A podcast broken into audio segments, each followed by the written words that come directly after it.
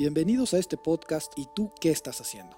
¿Qué estás haciendo en tu negocio? ¿Qué estás haciendo en tu trabajo? ¿Qué estás haciendo en tu familia? ¿Qué estás haciendo por tu comunidad, por tu vecino? ¿Qué estás haciendo en la vida?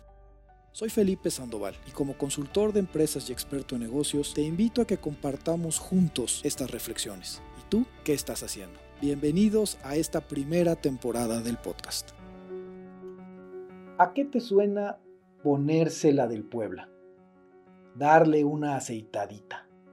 Incluye una módica comisión o el clásico ¿cómo nos arreglamos jefe? ¿Sí? Suena a soborno, suena a corrupción, suena a mordida, a cochupo. ¿Cómo se escucharía que tu hija de 6 años tuviera la siguiente conversación con sus amiguitos en el patio de la escuela? Mi papá tiene un trabajo en que gana poquito aunque trabaja muchísimo. Pero con las mordidas que le dan en su trabajo, nos fuimos de vacaciones a Veracruz. Y ya me prometió que el año que entra me va a llevar a Cancún. ¿O cómo se escucharía en un chico de 16 que le platica orgulloso a sus primos? Compramos nuestra camioneta nueva con la dádiva que le dieron a mi mamá porque le aprobara a un proveedor la compra de las compus para su empresa. Mi mamá es muy abusada, porque en el precio le incluyen su comisión y se pusieron con ella la del Puebla. ¿Qué tal escuchar a tu hija de 23 llegando de su primer trabajo orgullosa? Papi, papi, mi jefe me enseñó hoy una nueva forma para alterar el sistema y modificar los precios unos centavitos. Así nos ganamos los dos una módica comisión y la empresa ni cuenta se da. Es más, te compré la chamarra que tanto te gustó con este arreglito. ¿Eh? Sí, ahora pon cara de what. Los mexicanos hemos crecido entre dichos que nos han enseñado a verle el lado amable a las cosas, con una tradición oral que nos educa para que las cuentas sean claras y las amistades sean largas. Pero por otro lado presume que el que no tranza no avanza. Desde Miguel de la Madrid, que yo recuerdo en los 80, y su renovación moral, hasta inicios de este siglo con la frase de Dino a la mordida, ya pasaron como 20 años. El tema no es nuevo. Desde Grecia, la corrupción ya era un tema hasta legislado. Hoy, ya sabes quién ha enarbolado la misma bandera, solo que ahora con agento tabasqueño y sin una estrategia clara. Vaya, mucho menos con resultados. Dirían, hágase la voluntad de Dios, pero en las mulas de mi compadre. Hoy le quedaría como anillo al dedo. ¿Se debe trabajar para eliminar la corrupción? Por supuesto. ¿Estamos cansados, fastidiados, hartos de ella? Efectivamente. No solo en el gobierno, en cualquier parte. Ayer escuchaba a un empresario inmobiliario quejarse de que los moches en cierto municipio subían como la inflación cada año. Y a otro poblano expresar que extrañaba los tiempos del gober precioso porque solo le cobraban el 13%. Parece que estábamos mejor cuando estábamos peor. Pero es cierto que también decía mi abuela, para que haya café con leche, mijito, se necesita café y se necesita leche.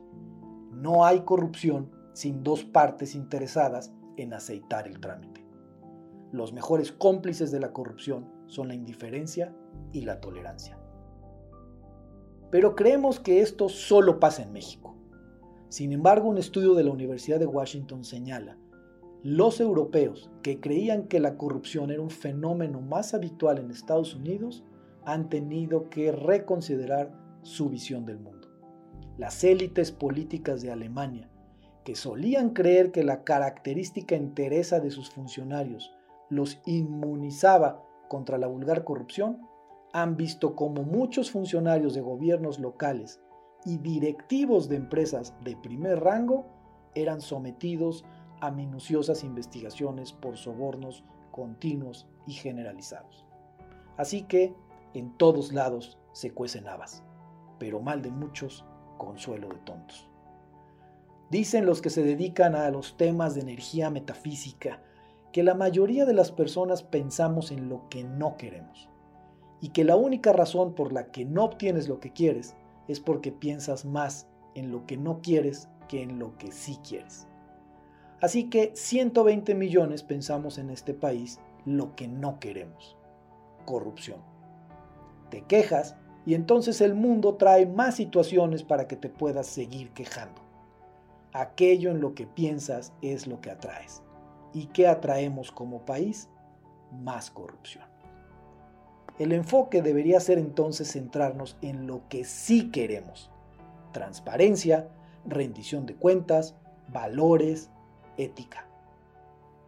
Pero la pregunta de hoy es, ¿realmente vale la pena ser derecho en la vida? ¿En los negocios, en nuestra conducta? ¿Reditúa en el largo plazo la honradez, la honestidad, la honorabilidad en las relaciones? ¿O eres de los que opina que el que no tranza no avanza? Porque nuestro lenguaje coloquial no deja un resquicio muy grande para tomarlo en serio. Dicen por ahí que la corrupción en México es el deporte nacional. Lo mismo con la mordida que el chofer del camión da en la autopista porque lleva exceso de carga, que la lana que le pasas al de la aduana para que clasifique el producto en otra fracción arancelaria, o el moche que le entregas al funcionario para que apruebe tu cotización y descarte las demás con cualquier tecnicismo. ¿Vale la pena la transparencia? ¿Ser derechos? o solo nos hace quedar bien? ¿Queremos realmente rendición de cuentas? No solo en el gobierno, sino en nuestra vida o solo es pose? Por supuesto que vas a decir que sí, pero a la hora de la verdad, en el momento en que nos enfrentamos a compensar a un funcionario, a comprar a un abogado en un juicio, a robarnos un examen o a incentivar al comprador de alguna empresa, nos retorcemos como lombrices con sal. Hoy el entorno mundial exige nuevos retos. La ética como prioridad en la dirección de empresas y en los gobiernos es no solo una estrategia de negocio o un eslogan para ganar votos, sino también un compromiso real y congruente entre la empresa y sus trabajadores, entre las personas y entre el gobierno y sus ciudadanos. Por supuesto que nadie dijo que fuera fácil. Las palabras convencen pero el ejemplo arrastra, decía mi padre, para bien o para mal. La mejor forma de que nuestras organizaciones terminen con la corrupción es fomentar una cultura de transparencia y rendición de cuentas. En los gobiernos, que los ciudadanos sepamos cuánto dinero tenemos y en qué se gasta. En nuestras organizaciones, poniendo en marcha las mejores prácticas como la certificación de sistemas de gestión antisoborno, donde todos participan para prevenir y donde hay un tercer actor independiente que vigila. Porque el negocio de la ética paga bien. Empresarios como David Packard de HP, Masaru Ibuka de Sony, grandes personajes como Gandhi en la India, comprendieron que es más importante saber quién se es que incluso a dónde se va. Porque los líderes fallecen, los productos se vuelven obsoletos, los mercados cambian, surgen nuevos partidos políticos y las modas van y vienen.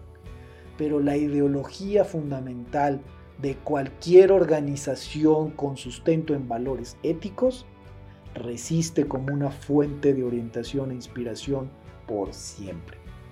Y eso nos conviene a todos, porque nada avanza donde no hay confianza pero el buen juez también por su casa empieza. Soy Felipe Sandoval. Cuéntame, ¿y tú qué estás haciendo? Te espero la próxima semana.